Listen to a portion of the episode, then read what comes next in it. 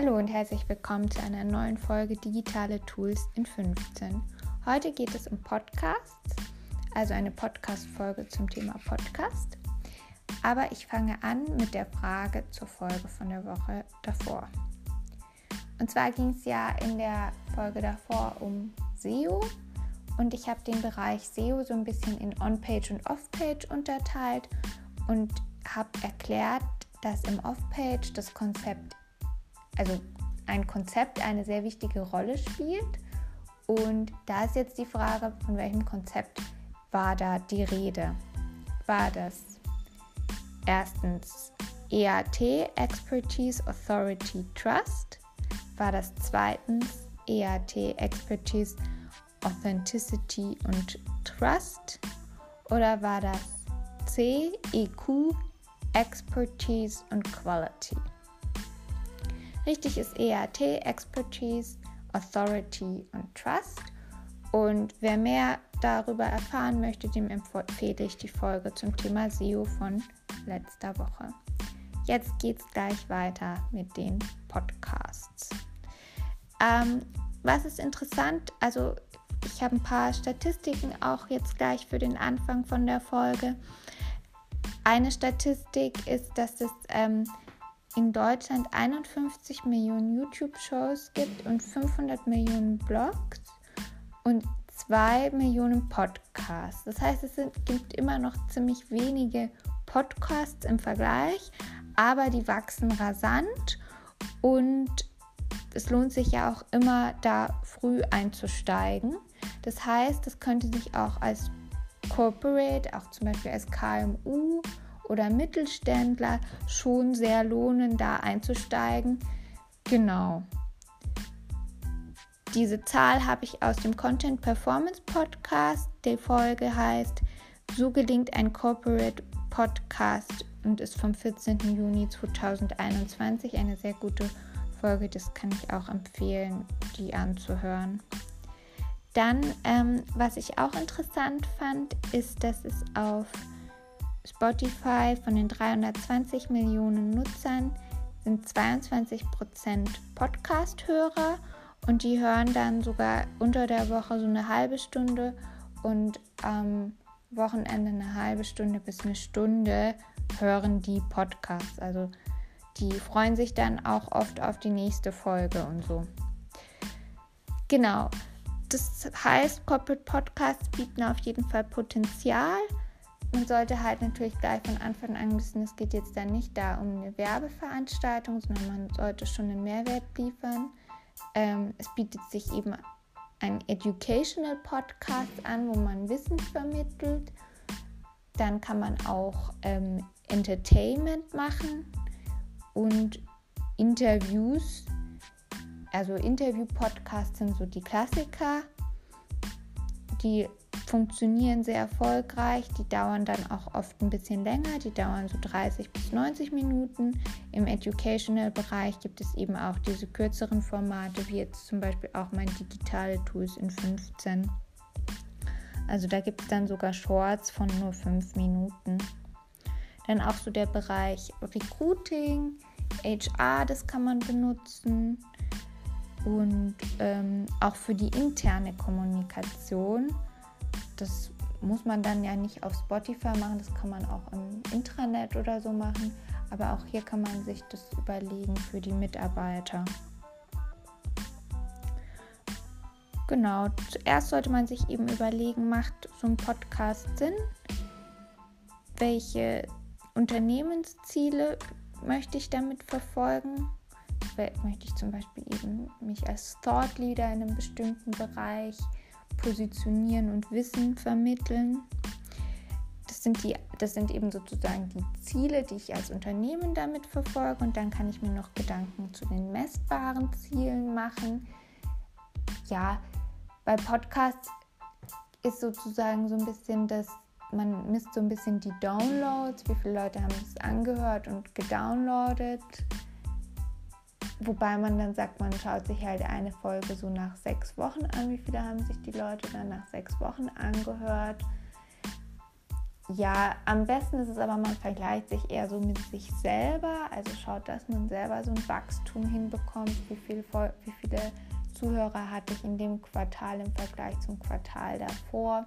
Oder zu gucken, welche Folgen funktionieren besonders gut. Also das sehe ich zum Beispiel auch, weil es ist eben nicht so, und das habe ich eben auch von anderen gehört, also auch eben in der Content, im Content Performance Podcast, das ist nicht so, dass immer die neueste Folge an Zuwachs, an Hörern gewinnt. Also auch die alten Folgen gewinnen oft mehr an Zuhörern als die neuen Folgen. Und daraus kann man dann Schlüsse ziehen, wie zum Beispiel, ja, das Thema war einfach sehr interessant, da könnte man noch mal was machen. Dann sollte man sich natürlich auch Gedanken zu den Ressourcen machen.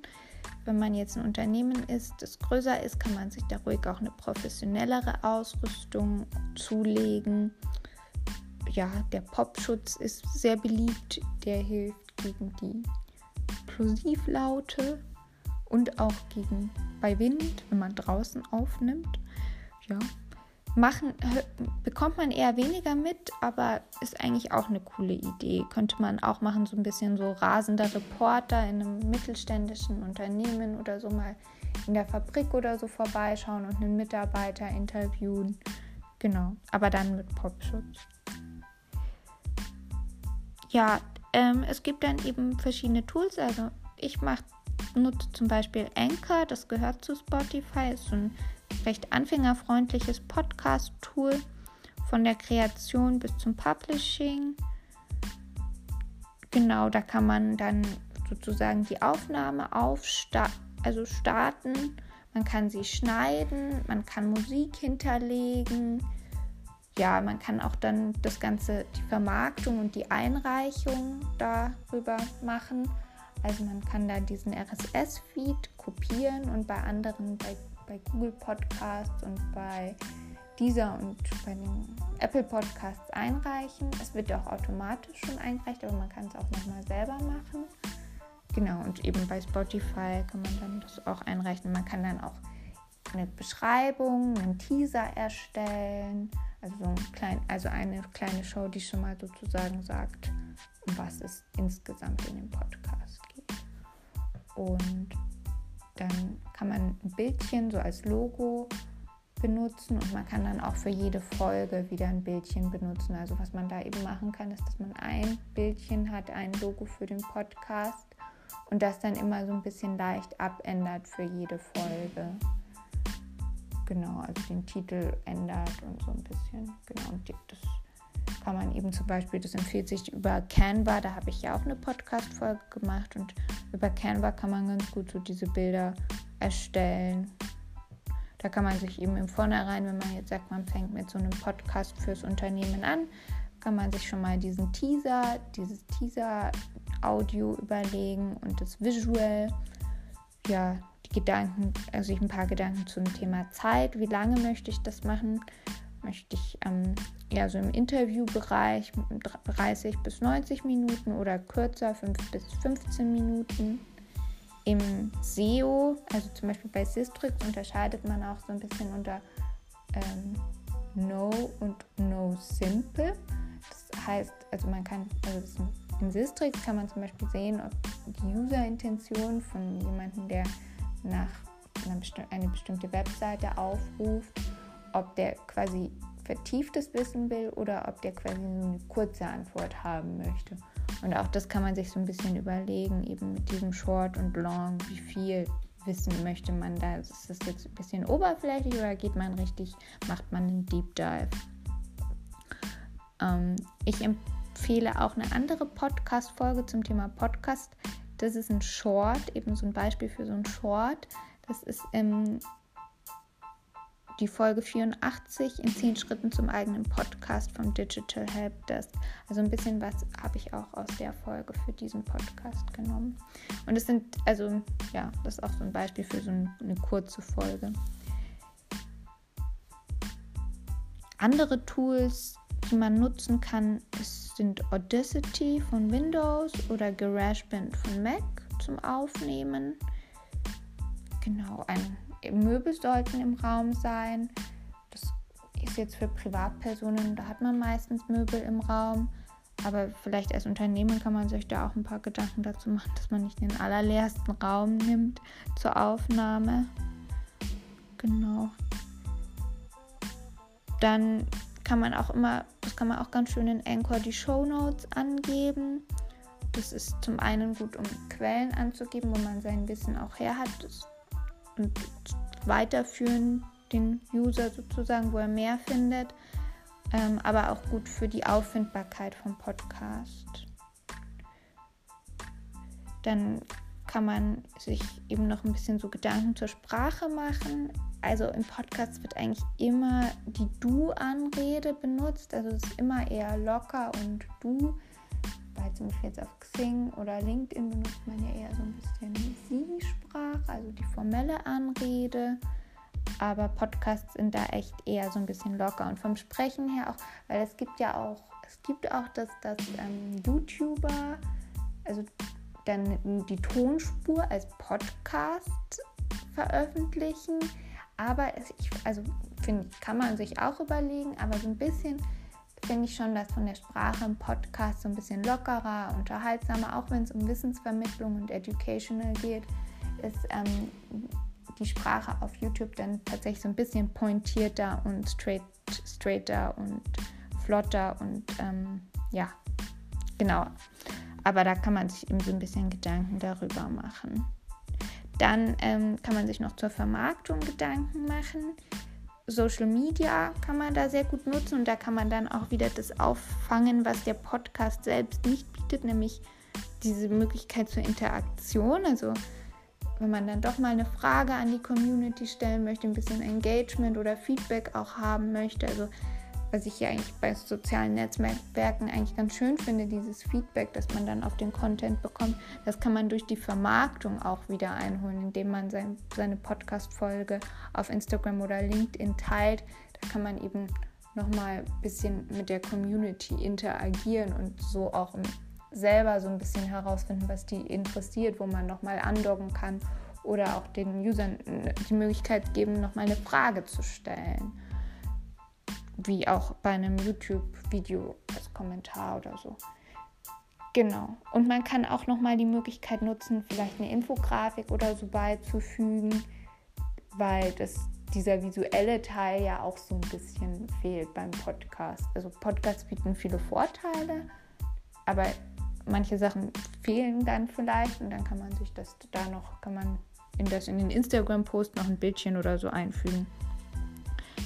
Genau, aber viel im Bereich Podcasting ist über auch über Empfehlungen einfach. Also, ja. Genau. Und natürlich auf der eigenen Webseite kann man es auch gut angeben. Genau, das waren jetzt eben so ein paar Punkte zum Thema Podcasting. Also es lohnt sich schon, sich das zu überlegen, vor allem so als kleines mittelständisches Unternehmen auch wo man vielleicht eine kleine fachliche Nische hat oder auch im Bereich Recruiting, HR kann man sich das überlegen. Man kann eben auch mal ja sich da ein bisschen umschauen, was andere Unternehmen in dem Bereich machen, was es schon gibt, bevor man startet, da mal eine Analyse machen und dann schauen, wo man selber dann nochmal einen Mehrwert schaffen könnte. Genau. Dann kann man eben auch noch äh, bei Anchor zum Beispiel, aber das bieten auch andere Tools, ähm, eben noch so ein bisschen Einblicke in die Altersgruppe. Also wie alt sind die Leute, die meinen Podcast hören? Hören die meisten über Spotify oder über Google, ähm, über Google Podcasts? Solche Sachen sieht man da dann auch. Genau. Also, aber bei den KPIs, ähm, ja, da würde ich eher einfach schauen, dass man gute Zuhörer dann dass man sich da laufend weiterentwickelt. Das ist jetzt nichts, wo man sich erwarten kann, dass man von einem Tag auf den anderen ja gleich ganz, ganz viele Zuhörer hat. Genau. Aber kann man sich auf jeden Fall mal überlegen. So, das war es dann zum Thema Podcast. Und ja, heute ist der erste. Erste. Ich wünsche euch ein frohes neues Jahr.